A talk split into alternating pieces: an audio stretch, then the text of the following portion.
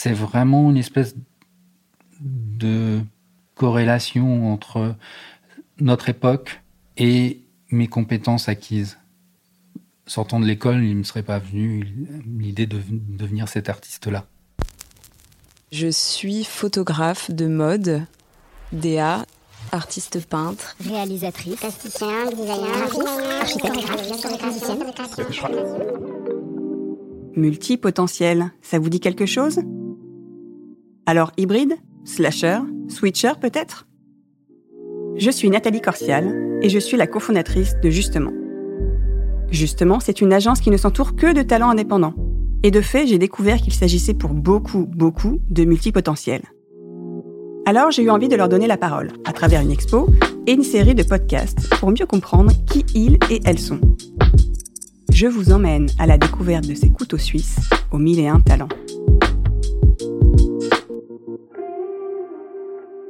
Tous les multipotentiels ne se ressemblent pas.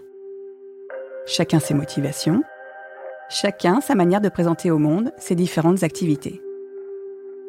Si certains aiment se dévoiler multiples, d'autres préfèrent cloisonner leurs différentes facettes. Et si certains pratiquent des activités parallèles, d'autres switchent régulièrement, passant de job en job. Dans ces épisodes parcours, nous prêtons le micro à des talents qui nous racontent comment ils vivent leur multipotentialité. Alors tendez l'oreille, vous vous reconnaîtrez sans doute un peu en chacun d'eux. Dans cet épisode, nous rencontrons Sylvain Guillaumard. Avant tout directeur artistique, il s'est découvert depuis peu photographe plasticien.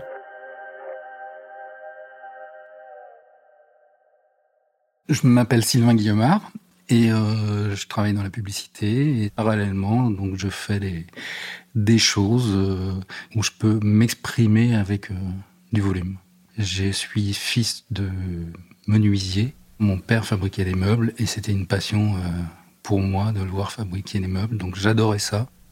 Quand j'étais petit en fait j'avais à, disponibilité un grand atelier donc de, bois très très jeune, j'ai bricolé, j'ai fabriqué des trucs. Euh, pour être honnête, même euh, à une certaine période, je faisais, euh, je sais pas, je devais avoir 12-13 ans, je faisais des des œuvres, des œuvres artistiques, de petites sculptures, pas plus grandes que 10-15 cm, qui ressemblaient à des petits totems, à des petits, des petits arbres, un peu très artistiques comme ça, mais bon, ça restait à l'échelle d'une miniature.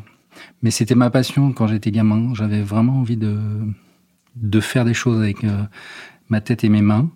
J'avais peut-être envie d'être artiste, ça c'est sûr au fond, parce que mes, mes, mes icônes de l'époque, c'était un peu, euh, c'est très vieux, hein, ça date de 40 ans, mais c'était euh, Picasso, c'était Braque, c'était Klein, c'était tous les nouveaux réalistes. Voilà, je, je, suis arrivé à Paris, j'ai découvert Beaubourg, et franchement, j'avais 14-15 ans avec mon frère qui m'a amené ici. C'était une attitude un peu bizarre pour un garçon de 13 ans. Je pouvais pas l'exprimer aux autres copains. C'était mon jardin secret, c'était sympa. Après, quand il a été question de faire des études, ben, j'ai eu la chance de pouvoir rentrer à l'école Boulle. J'avais 16 ans. C'était un bac. Bizarrement, à l'époque, il créait un bac. Euh, ça n'a pas duré des années, mais en tout cas, c'était l'occasion de pouvoir y rentrer. Et euh, on, on, y passait trois ans, on touchait un peu à tout. Et le choix s'est passé au niveau du bac, c'est qu'est-ce que je vais faire? Est-ce que je reste à l'école boule et je fais du volume ou est-ce que je vais euh, dans la communication visuelle avec l'objectif de faire de la publicité ou du graphisme? Et c'est euh, ce que j'ai choisi parce que euh, parce que ça me semblait plus bon à l'époque c'était plus sexy que d'aller faire des meubles. Donc voilà, donc euh, après euh, après l'école Boulle, je suis allé à l'école du Perret euh, et, je suis sorti de, du Perret avec un BTS de communication visuelle, donc lancé dans la dans la pub. Après mon BTS, bah, j'ai fait comme tout le monde, j'ai pris mon petit dossier, je suis allé voir des gens et puis j'ai revu une copine de mon frère qui travaillait chez CLM. Quand je suis arrivé chez CLM, donc en tant que stagiaire, j'ai commencé vraiment à, découvrir un autre monde puisque déjà je connaissais pas les, métiers de la pub. Je connaissais rien de la pub. Pour moi, il y avait euh, un génie euh, qui faisait tout. Non, non, il y avait plein de métiers. Donc euh, je suis rentré dedans. J'ai poussé un petit peu des épaules. je me suis fait remarquer et puis je me suis fait engager. Et puis après, c'était parti. C'est Van Tran qui m'a engagé. J'ai été son assistant pendant quelques années. Je suis devenu junior, junior confirmé, et puis nous, on a été appelé avec mon rédacteur qui s'appelle Jocelyn Deveau. Nous avons euh, été appelés par Christian Vince euh, chez DDB, et qui était à l'époque aussi une des agences que j'aimais beaucoup, qui, euh, qui se remarquait beaucoup pour ses sagas, particulièrement sur Volkswagen. Voilà, donc je suis rentré chez DDB en tant que junior confirmé, senior. Euh, j'ai jamais trop aimé les titres, mais bon, c'est histoire de mettre ça dans son contexte et dans l'histoire. Et euh, j'ai passé 22 ans euh, chez DDB, et puis j'étais heureux, c'était une belle agence, et puis l'histoire s'est terminée.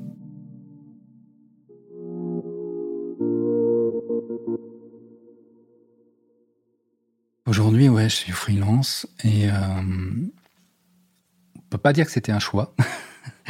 c'était pas un choix euh, parce que quand on a passé 30 euh, ans euh, dans des entreprises, qu'on était salarié, on se mettait de côté plein de plein de contraintes, plein de problèmes auxquels on n'avait pas à penser. Et aujourd'hui, bon, bah, effectivement, je dois m'intéresser au prix des choses, je, dois demander de l'argent. C'est des choses que j'aime pas faire. Jamais, je m'étais bien protégé pendant toutes ces années derrière euh, d'autres gens pour le faire. Mais il y a aussi des, choses très intéressantes parce que bah d'abord, euh, je rencontre plus de gens.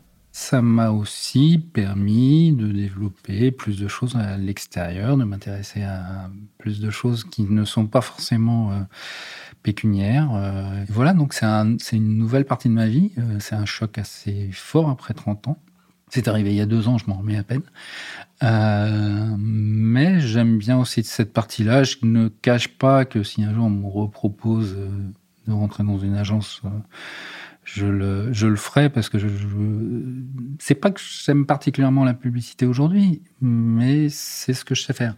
Donc, je pense le faire encore bien.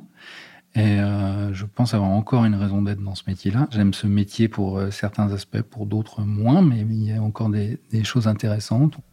J'ai jamais trop été frustré dans la publicité euh, tant que j'avais euh, toute cette part de, création, de mise en forme.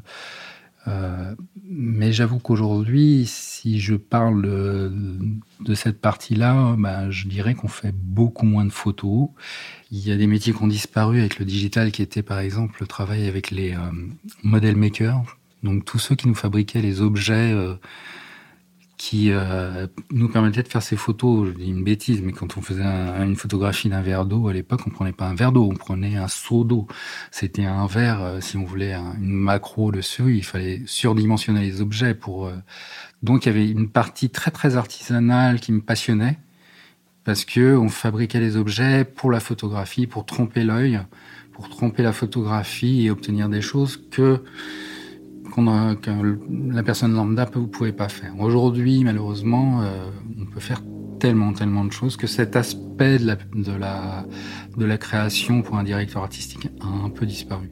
J'avoue que j'ai certaines frustrations.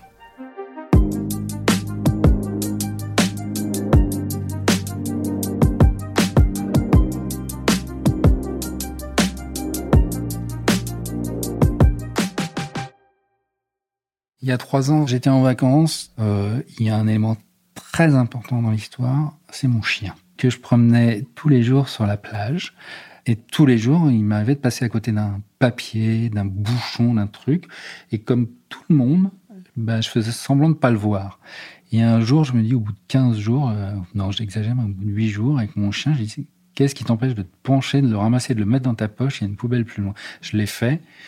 Et pendant deux, trois jours, je l'ai fait. Puis au bout du troisième jour, bah, j'avais plus trois, trois bouchons, j'avais euh, les mains pleines. Et je me suis retrouvé à la maison avec ces objets. Et c'est pas possible. Regardez tous ces objets. Je les ai posés sur une table.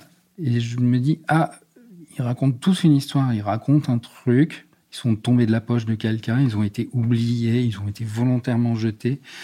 Et quand on les pose et qu'on les met en, en valeur, comme ça, on comprend quelque chose enfin, de fil en aiguille, comme ça, le deuxième jour, j'ai fait une deuxième table.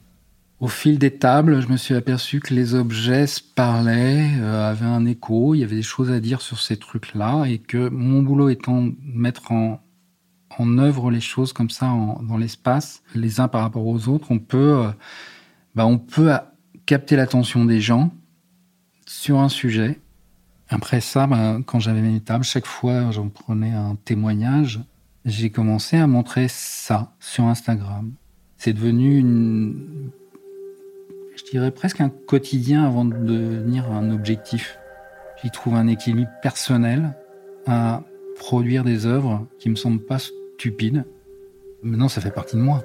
Je peux pas m'en débarrasser. C'est une raison d'être. Un multipotentiel, vraiment, c'est quelqu'un qui... Euh, c'est la génération d'aujourd'hui. Quand on rentre dans la, dans la vie euh, active, on a toutes sortes d'outils euh, incroyables. Il suffit d'un ordinateur, d'un téléphone, et ça y est, vous avez tout ce qu'il faut pour faire tout ce qui est créatif en termes de communication. Je dirais presque ce qui manque maintenant aux gens, c'est plus une question de culture qui soit une, vraie culture euh, qu'ils aient été chercher dans les musées, mais pas sur Internet. Voilà, c'est le seul truc, mais sinon, ils ont tous les outils et ils vont tellement vite. Ce qui, moi, euh, et nous, à notre époque, n'était pas possible. Il fallait qu'on apprenne vraiment un, métier, qu'on spécialise. Et je devenais directeur artistique. Ben voilà, je m'intéressais essentiellement du, au print, aux affiches, aux presses et choses comme ça, et puis au film. Mais euh, on faisait appel à des réalisateurs et tout ça. Aujourd'hui, euh, voilà, le multipotentiel, euh, ça va être dans les gènes des jeunes.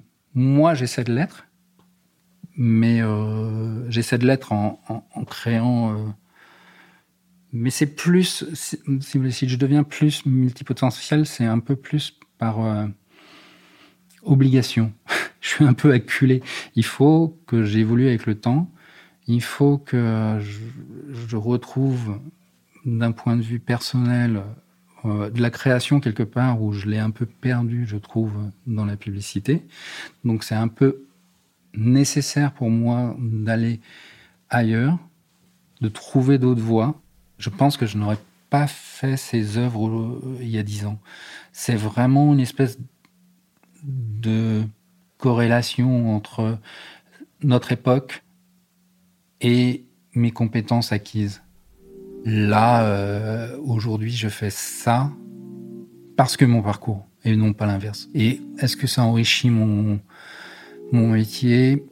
Sûrement, mais je pense plus psychologiquement, plus euh, dans ma, la manière dont ça m'apaise dans ma vie. C'est une petite thérapie.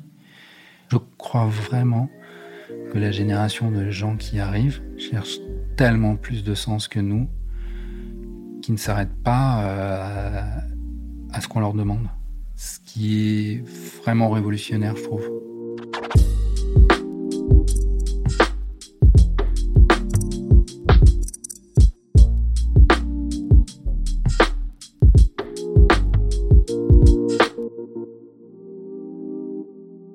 Mais La Phase B est une série de podcasts réalisés par Saga Sounds et coproduite avec Influencia et Justement. Rendez-vous dans deux semaines pour un nouvel épisode et en attendant, suivez-nous sur nos réseaux sociaux.